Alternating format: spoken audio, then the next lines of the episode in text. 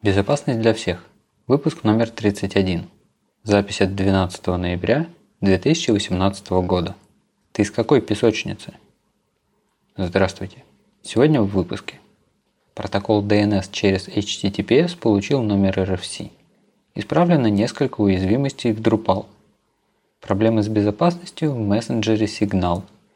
Вредонос для macOS, внедряющий рекламу удаленное выполнение кода в DHCP клиентах Systemd и Windows Defender теперь может запускаться в песочнице. Итак, приступим. В апреле я рассказывал про протокол DNS через HTTPS. В то время работа над протоколом шла полным ходом. Теперь же он перешел в стадию предложенного стандарта и оформлен в виде RFC с номером 8484. Идем дальше. Разработчики Drupal исправили несколько уязвимостей, часть из которых позволяла удаленное выполнение кода. Одна критическая проблема связана с контекстными ссылками. Для ее эксплуатации атакующему нужен аккаунт с достаточными правами. Вторая уязвимость связана с отправкой электронной почты. Один из аргументов не фильтровался должным образом, и атакующий мог выполнить в системе произвольный код.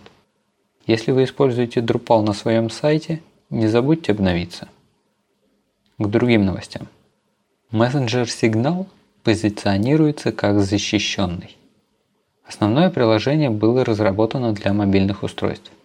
Для обычных компьютеров и ноутбуков есть версия в виде дополнения к браузеру Chrome, которое в скором времени совсем перестанут поддерживать, и обычное приложение с названием Signal Desktop. Как обнаружил Мэтт Сьюиш, при обновлении расширения до десктопного приложения вся переписка сохраняется на диск в незашифрованном виде. На следующий день Натаниэль Сачи написал в своем твиттере, что десктопная версия приложения хранит данные в зашифрованном виде, но при этом ключ шифрования лежит рядом в открытом виде. Есть ли тут проблемы? Да, есть. Нужно ли их исправлять? Ответ на этот вопрос уже не так очевиден.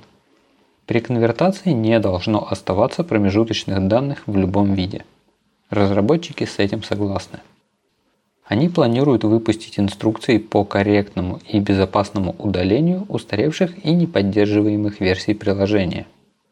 С хранением ключа шифрования в открытом виде немного интереснее. То, что данные шифруются, свидетельствует о том, что разработчики думали о безопасности данных в конечной точке – но как хранить ключ шифрования? Если приложение не запрашивает пароль у пользователя и должно само расшифровывать данные, значит ключ должен быть доступен в открытом виде. Если приложение будет спрашивать пароль на старте, то тогда ключ можно будет шифровать. Но это снизит удобство использования.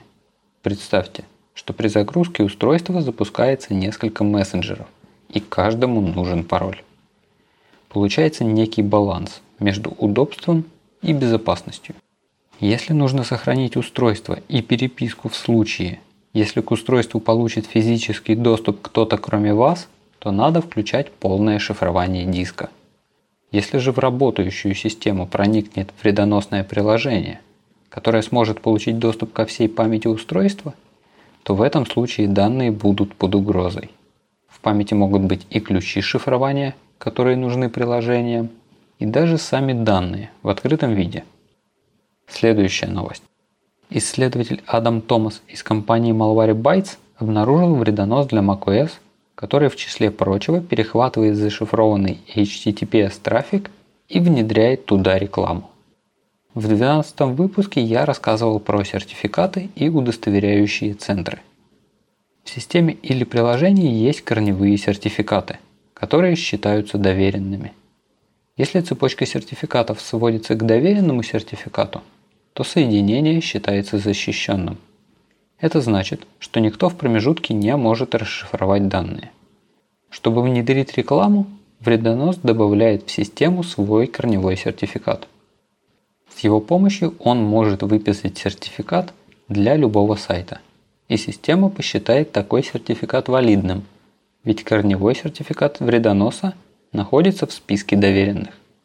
Сейчас используется очень большое количество удостоверяющих центров, поэтому пользователю самостоятельно сложно проверить, есть ли в списке его системы что-то лишнее.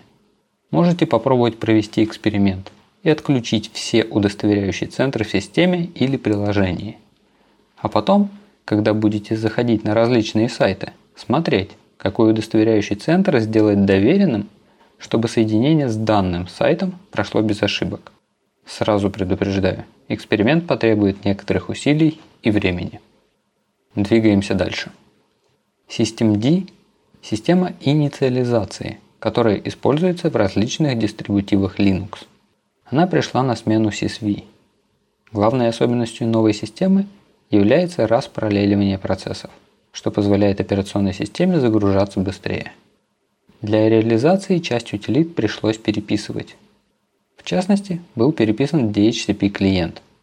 В этом клиенте, точнее в его версии для протокола IPv6, была найдена уязвимость, которая позволит удаленному атакующему в лучшем случае обрушить систему и вызвать отказ в обслуживании, а в худшем выполнить произвольный код.